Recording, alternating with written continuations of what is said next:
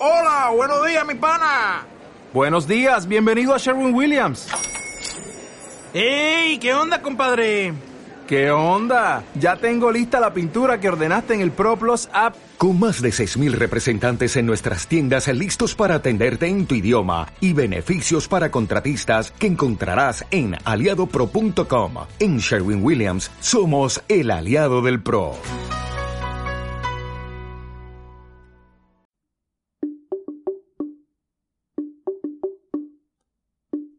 Bienvenidas, bienvenidos a Bien y Estar, el podcast de Ritual México. Transmitimos desde la ciudad de Querétaro, una emisión dedicada a la meditación, al mindfulness y toda la práctica milenaria que ha ayudado a los seres humanos a sentir amor, comprensión y paz. Comenzamos a Bien y Estar.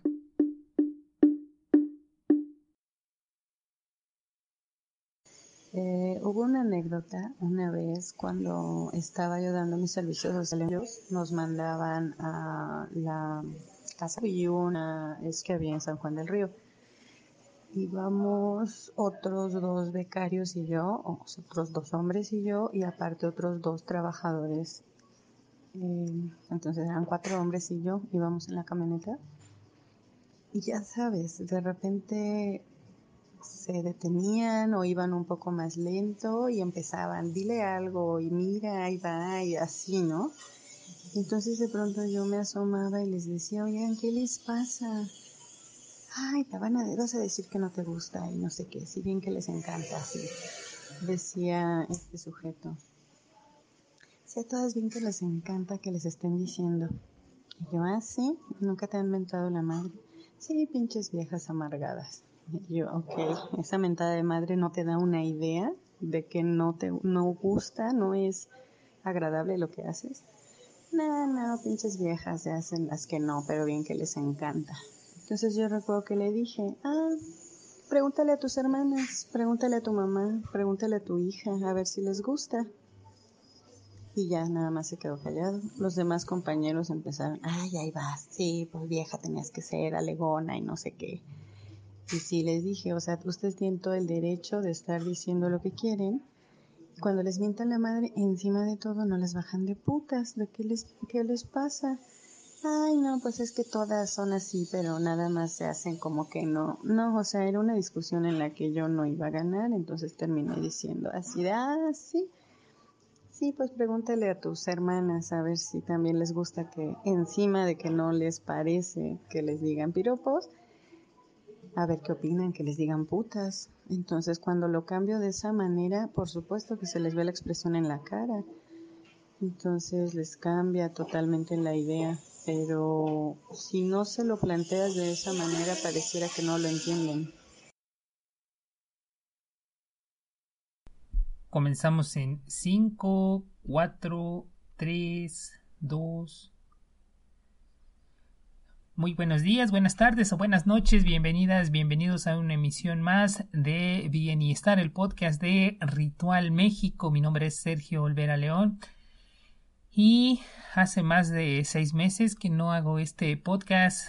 Ha habido una serie de circunstancias en mi vida que no me daba la energía para hacer este podcast. Sin embargo, hoy, una vez más, aquí compartiendo el micrófono. Hoy es 8 de marzo del 2020 y vengo regresando de esta marcha, como ya lo saben, Bien y Estar se transmite desde la ciudad de Santiago de Querétaro, acá en México.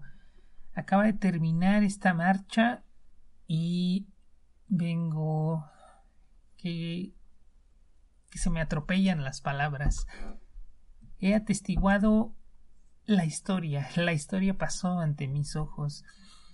En México fueron convocadas muchas marchas después del hartazgo ya de, de las mujeres, después de tantos feminicidios, tantos... hubo un par de casos acá en el mes reciente de una mujer que fue asesinada con toda la brutalidad y además eh, fue después desollada, eso indignó a muchísimas personas.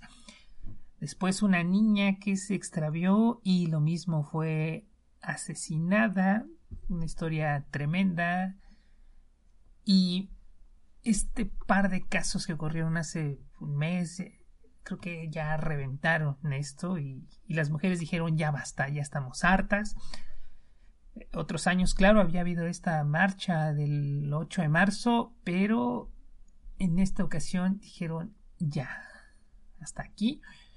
Y yo nunca había presenciado una marcha tan intensa. He presenciado bastantes, he participado en algunas por obvias razones. En esta no se permitió que participaran hombres. Una marcha separatista, no hay, no tengo ningún problema con eso, lo entiendo perfectamente pero sí pude caminar en las calles eh, cercanas a la marcha y fue una marcha llena de energía, llena de vitalidad, de esperanza. Las mujeres perdieron el miedo y ocuparon el espacio público que también les pertenece, pero no lo habían ocupado como el día de hoy, siempre acompañadas de los varones, conozco muchas experiencias de este tipo, hay lugares que no son tan peligrosos, pero para mí nunca lo han sido, yo como varón, y en algunas ocasiones acompañando a alguna mujer eh, me ha dicho eso, qué raro, hoy a tu lado no siento miedo de caminar aquí, lo cual no está nada bien.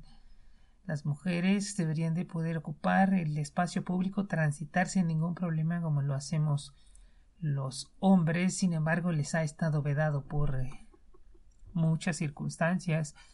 El acoso, los piropos, las miradas lascivas, los tocamientos y no se hacía nada más allá de los gritos y de algunos insultos.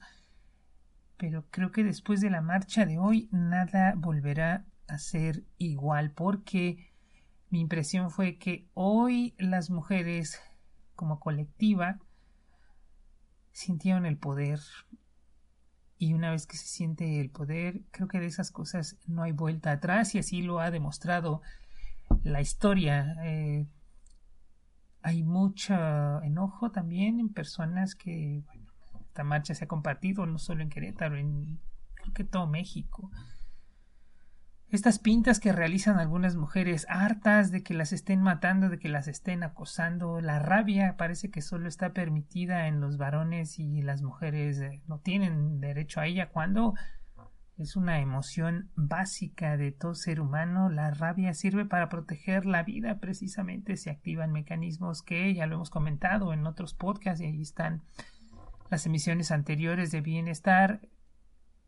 Pero en esta ocasión fue diferente. También en Querétaro se hicieron pintas. Hay un tanque de agua histórico acá en la ciudad que así se le conoce, el tanque del agua. Eh, se le trató de cambiar el nombre a la fuente del Barqués. No tiene sentido hablar de eso ahorita, pero es un, es un punto de referencia de la ciudad. Bueno, hoy fue pintarrajeado, dice estado feminicida y tomé algunas fotografías están ahí las imágenes, eh, hablan de personas, eh, hombres que han sido violadores, ustedes no me cuidan, hablando de la autoridad, mis amigas sí y demás. Hay alguna gente indignada por eso. Sin embargo, recuerdo esta película de eh, ruiseñor, así se tradujo en inglés, con este, Gregory Peck que trata de un asunto en algún eh, pueblo relativamente pequeño de Estados Unidos, eh, muere una pequeñita y eh, se acusa a alguien y hay algún un abogado, Gregory Peck, que defiende al, al, acusado del asesinato de esta pequeñita. Creo que sí es asesinato, no recuerdo muy bien esa película, pero recuerdo el ejercicio que hace este abogado al final y empieza a describir una escena muy similar a la que ocurre con este juzgado y al final le dicen ahora imagine que es algún familiar suyo o algo así las mujeres están ardiendo en rabia o muchas de ellas precisamente por eso porque no tienen espacios para transitar eh, compartido la palabra con bastantes mujeres, no en estas fechas únicamente, sino a lo largo del tiempo. Y muchas me, me, comentan eso, si no va mi novio, si no va mi papá, si no va mi hermano conmigo, yo no puedo salir a la calle porque me da miedo que me vayan a... Y lo que ha ocurrido en México, 10 eh, mujeres son asesinadas de manera brutal o por razón de su género, lo que en México se configura como un feminicidio matar a una mujer por razón de su género, de ser mujer, y las mujeres están hartas. Entonces, volviendo al ejemplo de matar a un ruiseñor, es un ejercicio que les propongo, sobre todo a los hombres o también las mujeres que se quejan de estas pintas que se realizan en los monumentos. Cierren los ojos y por un momento imaginen que es su abuela si la tienen, su madre si la tienen, su hermana si es que tienen, o su hija si es que tienen, y que haya sido una de estas desaparecidas y que días después la encuentren destazada, ultrajada, y que por todos lados veamos esas fotografías. Mi pregunta es si teniendo en nuestro entorno una situación así no arderíamos del coraje, de la rabia y quisiéramos destruirlo todo. Eh, creo que desde un programa que aboga por el mindfulness no estaría, no es lo más adecuado este ejercicio. Sin embargo, creo que nos ayuda a entender por qué las mujeres están así. Es curioso, cuando incluso estaba en el Código Penal, no sé si todavía está en el Código Penal Federal, al menos de México, eh, era un atenuante si un varón encontraba a su esposa eh, la cama con otro varón y el varón que hallaba así a su esposa mataba a uno o a ambos de los que estaban en la cama, tenía ese atenuante, una emoción violenta. Es curioso que esto lo estemos ignorando en este momento. ¿Qué, sienten esas mamás, hermanas, compañeros? Cuando descubren que la mujer que llegaba, que sonreía, que, que estaba a su lado, no volverá más y que fue ultrajada, asesinada, desaparecida, o quizás se vive con la incertidumbre como ocurre en mi país, de no saber dónde está, de que un día ya no llegó a casa y no ha vuelto. Es una desgracia que todos los días, literalmente todos los días, hay al menos una persona que yo veo en redes sociales de ayúdenos a encontrarla porque no ha vuelto a casa. Y creo que eso ya, ya cansa, nos debería de cansar como sociedad y, eh, ahí coincido con algunos porque esta marcha es separatista y solo hay mujeres, si nos están matando a todos. Bueno, también entiendo esa parte. Sin embargo, ¿por qué querer como hombres montarnos en este movimiento que, que, han desarrollado las mujeres? Eh, creo que es tiempo de ellas y sí es hora de revisar eh, como hombres nuestras maneras de comportarnos. Y si queremos salir adelante como sociedad, creo que hay que al menos respetar la lucha y en la medida de nuestras posibilidades apoyarla en lo que más se pueda. Y si hoy eh, la consigna era no participar en la marcha como tal, ir en los contingentes, completamente respetable. Yo me acerqué a la marcha, al principio tenía mis temores, quería tomar algunas fotografías, lo hice tratando de no ser tan intrusivo y no se me agredió, sí se me quedaban viendo algunas personas, pero finalmente no, no me dijeron algo, sí tomé algunas fotografías, repito, no las que hubiera querido, hubiese sido lindo tener el testimonio gráfico personal de las mujeres marchando y demás, pero yo entiendo perfectamente el motivo de la marcha. Y el día de mañana, 9, hoy es 8, habrá un paro de mujeres, es obvio que no, no pararán todas, hay algunas que no, no tienen la posibilidad de no ir a trabajar, si no van a trabajar no comen, les descuentan el día y demás. Pero un número importante de mujeres, el sitio de trabajo donde yo estoy, eh, claro que pararán, tienen el permiso de hacerlo. Y pues vamos a ver qué se experimenta con este paro de mujeres. El paro no es una cuestión de darse un día de asueto y disfrutarlo, no.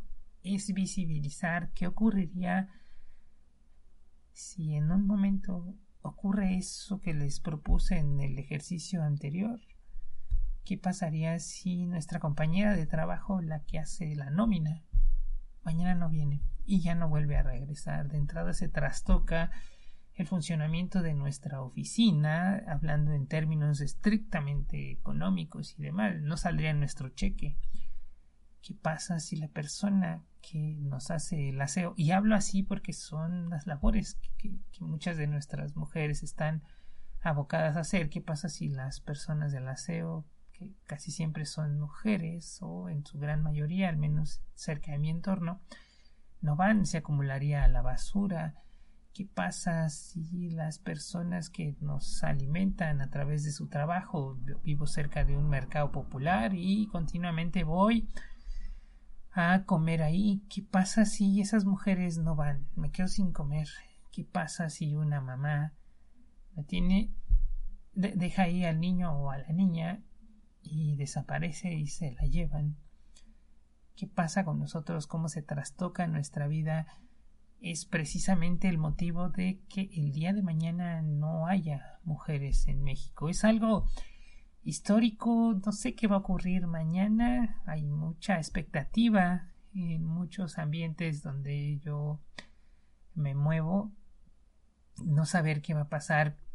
Sin embargo, hoy sí atestigué algo que ocurrió en, en mi ciudad, que es una ciudad que en muchos aspectos aún es decimonónica, este, aún de los estados, bueno, un estado bastante eh, imbuido aún por la religión, por la religión judeocristiana, básicamente.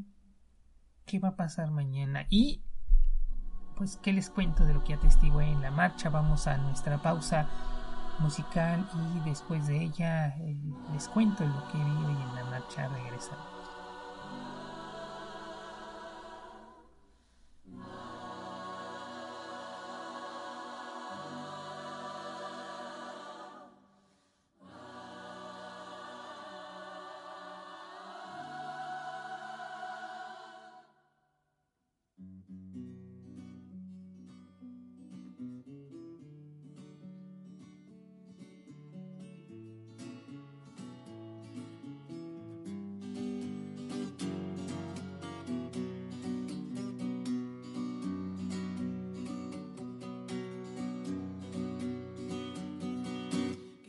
El Estado, los cielos, las calles, que tiemblen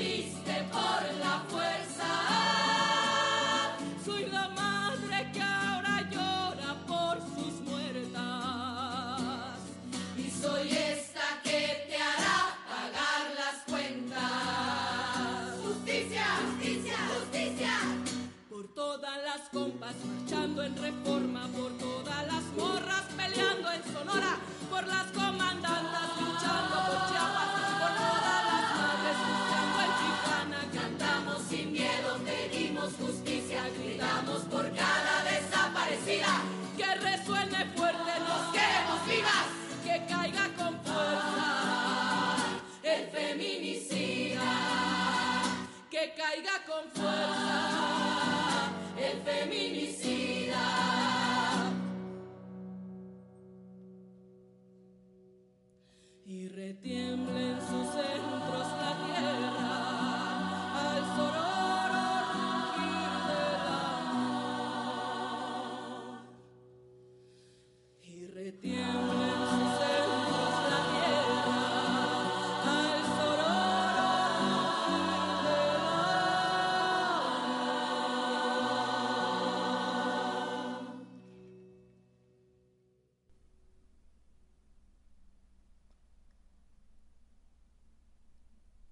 Esta melodía fantástica la acabo de escuchar en la mañana y la he escuchado literal unas 20 veces. Es un himno potente, poderoso, que, que, que a mí me ha conmovido bastante, me ha tocado bastantes fibras internas. Yo básicamente fui educado por mujeres, mi abuela y, y mi madre, y algunas tías son las que no me desampararon. Uh, mi historia tiene que ver como las de muchos mexicanos y mexicanas. Un padre presente aunque ausente, un padre que violentó a mi madre siendo yo pequeño, yo lo presencié. Y mi madre que me cuidaba, que me procuraba, decimos en México, siendo violentada por mi padre es algo fuerte presenciar eso en la infancia, son nuestras dos figuras más grandes y que una figura de esas se aproveche tanto de, de la otra figura, a mí me llenaba de rabia y de impotencia. Y afortunadamente no, no puedo ejercer ese tipo de violencia, me da miedo, porque me remite a mi infancia y me pone mal. Pero hoy que vi en esta marcha, vi la rabia, claro que vi la rabia, pero en la mayoría de las personas que, participaron en ella, vi la esperanza, vi la alegría. Claro que había cánticos este, que pusieron de moda las, las tesis en Chile. La culpa no era mía, ni dónde estaba, ni cómo vestía, el violador eres tú. Escuché las eh, consignas de otros tiempos. Eh, alerta al que camina, la lucha feminista por América Latina. América Latina será feminista o no será y demás. Vi la esperanza, vi la alegría en los rostros de esas mujeres, vi la sorpresa de lo que estaban haciendo y construyendo, vi que sentían el poder. Y creo que de ese poder no hay manera de volver. Sintieron el poder de la unión, de la comunidad, que tanta falta le hace no solo a mi ciudad, no solo a mi país, sino al mundo entero estos sistemas económicos que nos han alejado de la colectividad y nos han individualizado desde yo quiero tener mi casa propia, yo quiero tener mi coche para hacer mis cosas. Lo cual por un lado está bien, pero por otro lado nos ha roto este sentido de la comunidad en los pueblos, cómo salían adelante. Hablemos del cuidado. Yo crecí en un barrio popular donde mi madre no tenía que preocuparse qué hacer conmigo por la tarde. Pasaba un tipo por aquí y a muchos pequeños, más o menos de la edad de 7, 10, 12 años, nos llevaba a un campo y él nos cuidaba y nos enseñaba a jugar fútbol. Vamos. No recuerdo haber aprendido algo importante de esa persona, él sí era un varón. Sin embargo, el sentido de la comunidad conocí a muchas personas de aquí, las mamás y papás de este entorno me conocían y mi madre podía hacer otras actividades porque no tenía que preocuparse de estarme cuidando, como hoy ocurre que desde esta individualidad los llevamos a la natación, a la danza, a lo que quieran, pero siempre de manera individual. Y se ocupa demasiado tiempo en trasladar de un lado a otro, en estar presenciando la clase porque la inseguridad y demás, y después en volver. Nada de eso lo experimentaron mis padres y en concreto mi madre y mi abuela, que eran quienes me cuidaban. Al contrario, ya en la tarde tenían que salir y gritarme, ya vente a comer. Yo acababa fundido del cansancio, no tenía que recurrir a redes sociales, tampoco tuve eh, problemas de TDAH, déficit de atención o hiperactividad. La hiperactividad se me iba jugando a fútbol, jugando en las calles, corriendo, saltando. Y también había esta seguridad de... Había gente y ojos casi siempre en las calles y eso impedía que yo estuviera inseguro o aprendía a ir a la tienda solo porque sabía que no lo sabía en aquel entonces, hoy lo sé, había gente en mi entorno que no iban a permitir que algo malo me ocurriera porque me conocían, porque conocían a mis padres, conocían a mi familia. Eso se ha perdido hoy, pero hoy lo volví a vivenciar, vi los ojos de las mujeres, vi su sonrisa al cantar, las vi con poder y en libertad. Recuerdo eh, también a Michael Moore en su documental, ah, pero ese sí no, no lo recuerdo cuál es, ah, el que habla de los sistemas de salud en, en el mundo comparado con lo que hay en Estados Unidos. Y en algún momento entrevista a alguien de nombre Tony Benn que, que dice eso, que es eh, más fácil controlar a través del miedo y la desorganización, porque un pueblo unido, educado y con salud es muy difícil de gobernar. Hoy vi eso en los rostros de infinidad de mujeres y pensé en muchas, pensé en que ojalá estos asuntos de el patriarcado, que estos asuntos de la cosificación de las mujeres, la violencia que sufren en el espacio colectivo, la violencia también que sufren en los entornos laborales no se repita. Violencia que es no hace falta decirlo, muchas veces también las ejercen mujeres, pero en tanto querer ser como los hombres porque de esa manera se sobrevive en un mundo de hombres. Eh, creo que si hubiese más solidaridad en el mundo de hombres y de mujeres,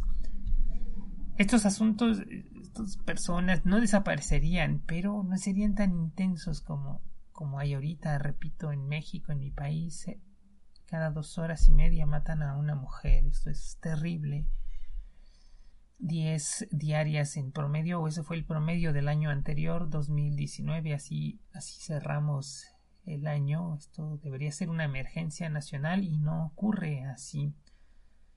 Es muy triste. Cerca de mi entorno ha ocurrido al menos un evento de ese. Una persona no, no cercana a mí afortunadamente, pero si cerca de mi entorno le asesinaron a una hermana, una expareja, lo pues la, ya no estaba con ella, este hombre no, no concibe que alguien lo pueda terminar y pues va a la violencia.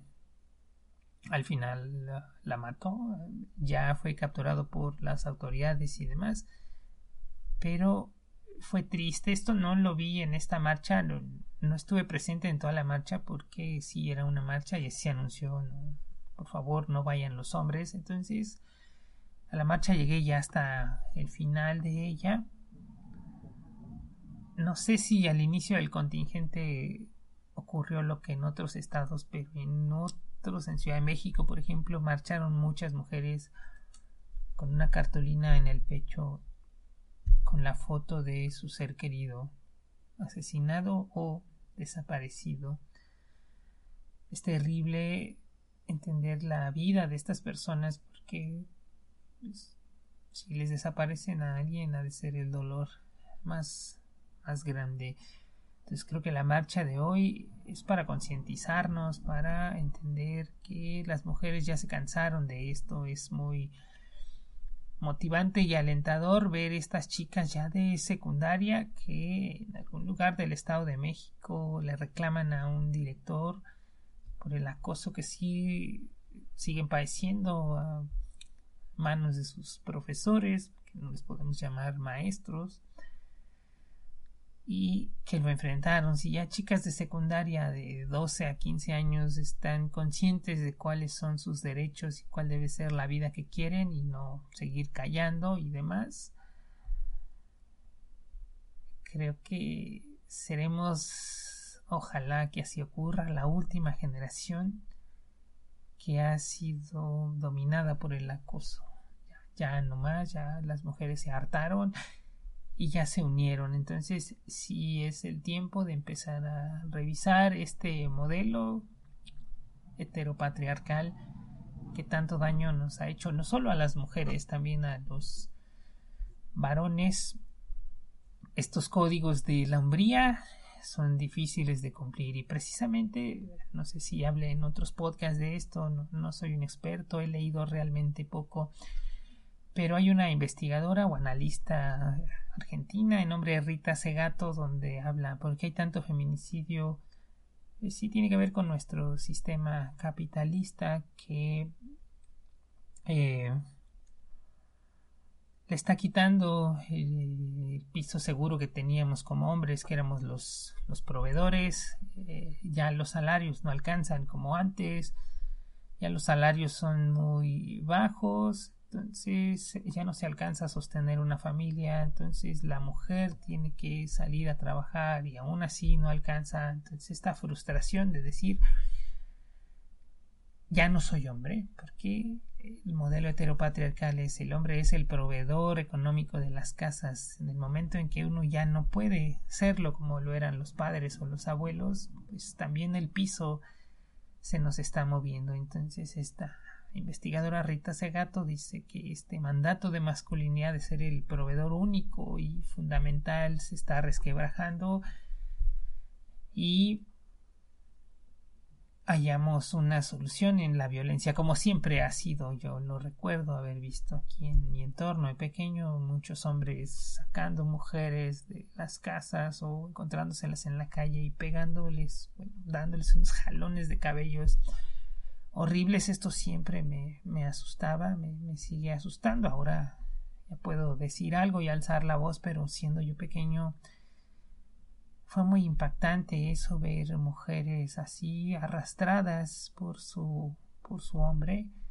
Ignoro la causa, pero la que haya sido no es justificable. Qué bueno que ocurrió esto, qué bueno haberlo atestiguado, repito, me desbordan las palabras, quisiera decir más cosas, pero esto es lo que hoy me, me sale, quiero compartir y imagínense si tenía yo más de seis meses sin hacer el podcast y esto que hoy presencié me ha motivado, pues vaya cosa. Eh, vi en un edificio chileno el año pasado, también estuvo invadido por marchas y manifestaciones. Finalmente no consiguieron que cayera el gobierno de Sebastián Piñeira, pero se está moviendo el mundo.